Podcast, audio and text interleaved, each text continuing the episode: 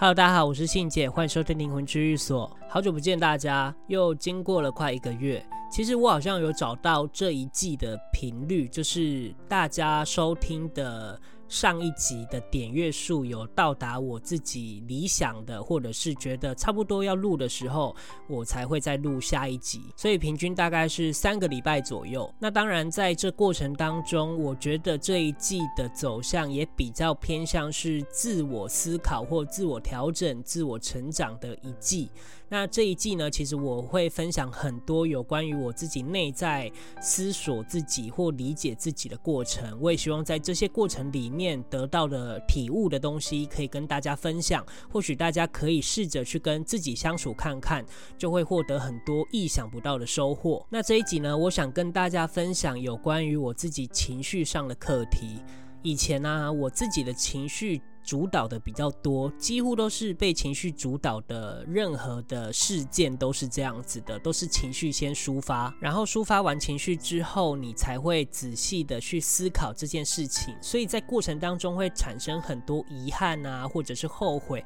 后悔那一些你不小心因为情绪而说出的话。后来我意识到这件事之后，我就开始控制我自己的情绪。可是，在试过很多控制的方法之后，会发现一件事，就是你越想。想控制它，就越不受控制，所以在过程当中会产生很多情绪的压抑，然后堆叠，接着在自己受不了之后就会爆发。所以生活上我有很多这样子的来回，导致我自己觉得我好像找不到方法去控制它。那后来我就知道，我不去控制它，而是去寻找情绪来源的核心是什么。后来才明白这个原理就是。每个人其实都是有情绪的，只要是人都有七情六欲，所以尽量我们不去压抑它，而是在生活上发生的每一件事情，不要去放大它，不要去钻牛角尖它，你试着让它变得平淡。即使你有很多很多的情绪，那你也试着去接受，因为在接受之后，它才会慢慢的演变成不太会放大事情的感受。其实是有阶段性的，第一个就是先看见，第。这个就是接受它，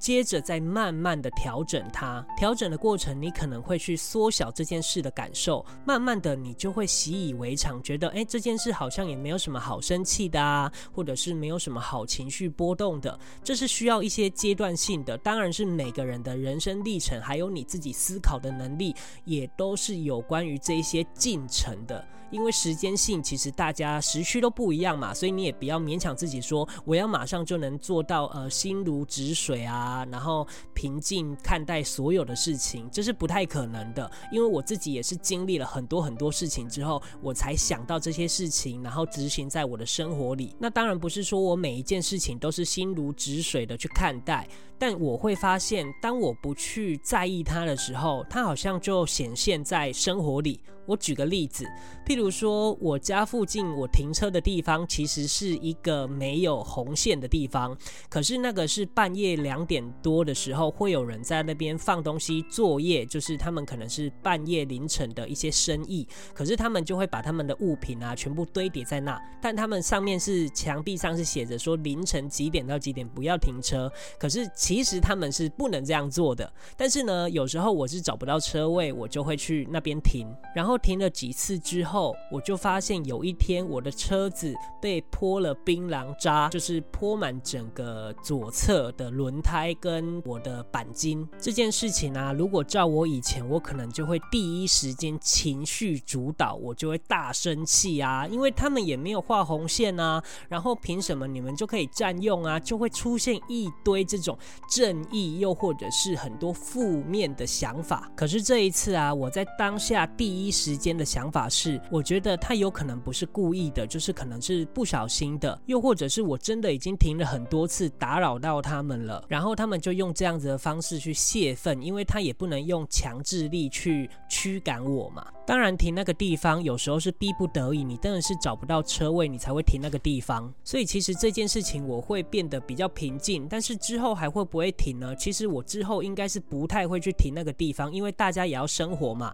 可是呢，我也有底线的。就譬如说，如果他是真的刮我的车，而不是吐槟榔汁这么简单，他可以洗掉的。如果他真的刮我的车的话，我就去报警啊。可是，在这个过程当中，我比较没有那么多的情绪，而我只是站在法你的面前，然后去执行我自己该做的事情而已。所以，当我回头发现这个想法产生之后，我就觉得哇，我跟以前好像有一点不太一样了。这一些思考、这些体悟、这些悟出来的想法，我都执行在我的生活上了，而且它是不知不觉的。所以啊，其实人生中有很多自己的课题，不管是你的工作、你的财富，或者是追求一些欲望啊，或者是成就感，又或者是你的身体健康。当你看看见你的课业的时候，你也不要觉得烦躁，而是去看见它，接着接受它。上一集我说到接受这件事情，其实是很重要的，因为它是调整的一环，而且是蛮重要的一环。而且我觉得啊，生活上其实有很多人事物，甚至是你身边的朋友，他们身上可能会有一些很好的特质是你自己没有的。而这些朋友，我也都会把他们在某一些时刻当作是老师一样去学习。譬如说，我有个听众，他是开民宿的，然后我们其实都会固定回高雄去阿古那边。那去那边的人呢，通常都是只是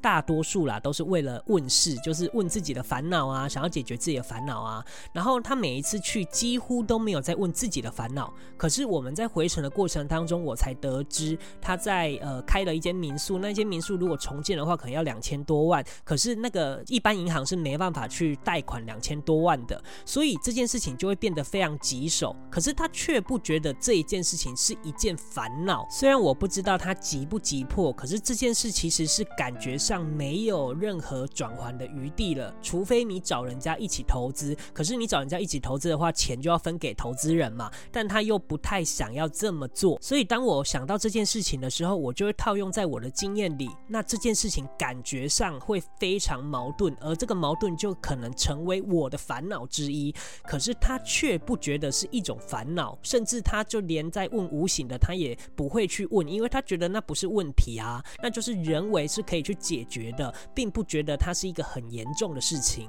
那当然，我在思考这件事情的时候，我也会去想说，不管他是不是觉得是问题，他这种精神啊，或者是对待事物的想法，很值得我去思考。我自己对于很多生活上的事情、琐碎的事情啊，或者是复杂的事情，我自己觉得我应该要面对这些事情，都是采用这样子的态度，我会觉得轻松很多。因为你不觉得是问题的时候，那件事情看起来好像没有任何的缓解，但它就不是问题，也不会是烦恼啊，也不会构成你个人的一些压抑或情绪。那当然，这样的方法都是一种心念的转化。这一个月啊，我在调整我自己的时候，有时候我会写写字，因为以前我是不太会写字的，我都是用电脑打字或手机打字，因为我自己字很丑，所以比较没办法写出来，会觉得说没办法赏心悦目。但我最近就开始练习写字，所以呢，我在过程当中我就写下了几段字，我就写说。走不动的时候，我们就停下来休息一下；无法改变，就好好接受现况，然后时常与自己对话，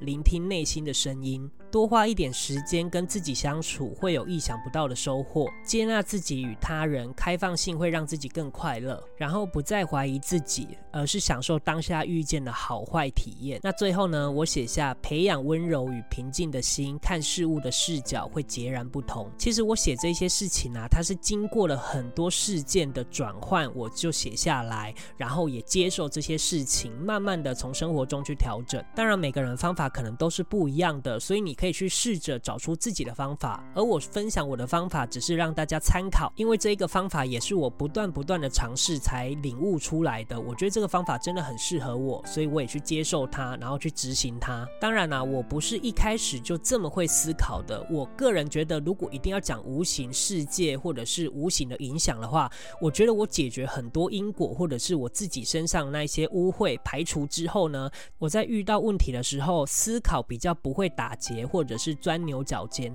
我觉得这些事情是慢慢影响的。所以，即使你处理了那些因果之后，就想要立即见效，可以马上解决你自身的烦恼，我觉得是比较不可能的。但是每个人可能都不一样啦。我也有看过跟有听人家分享过，他马上就能解决自己心中的烦恼的也有。但是我相信平均来看的话，应该都会需要一点时间。你可能需要用人为的方式再去辅助，我觉得会比较有效果。而且啊，我最近开始回顾去听我自己以前几年前录的东西，还有在感受当时录的那个情绪。其实我觉得啊，我那些呃躁动的情绪或者是躁动的心情，都已经慢慢在减缓，而且甚至有一些已经都不见了。看出差异的时候，其实我心里还蛮开心的，觉得我从来没有想过我自己可以演变成这样子的状态，甚至我开始慢慢的去爱自己，去照顾自己。我觉得这件事情是我从来都没有想过的，是很神奇的。所以透过这一集，我也希望我真挚的分享，可以去用我的生命去影响他人的生命。